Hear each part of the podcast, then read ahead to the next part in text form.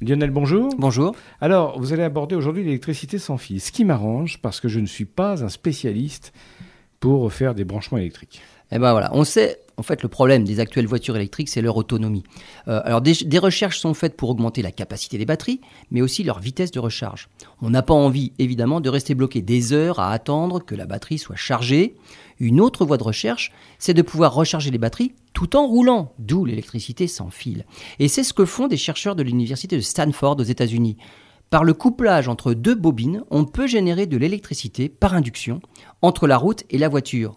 Ils sont parvenus à allumer une ampoule LED en mouvement. Pour cela, il faut que la LED soit connectée à une bobine qui génère un courant par induction, simplement parce qu'elle se trouve face à une autre bobine dans le sol, celle-là. L'électricité qui est dans le sol et qui circule dans la première bobine crée un courant induit dans la deuxième bobine qui est reliée à la LED, mais à l'avenir, à la bobine de la voiture surtout. Des chercheurs du MIT avaient estimé que 10 kW d'énergie pouvaient être transférés en 7 microsecondes à une distance de 2 mètres, même en roulant à la vitesse autorisée sur autoroute.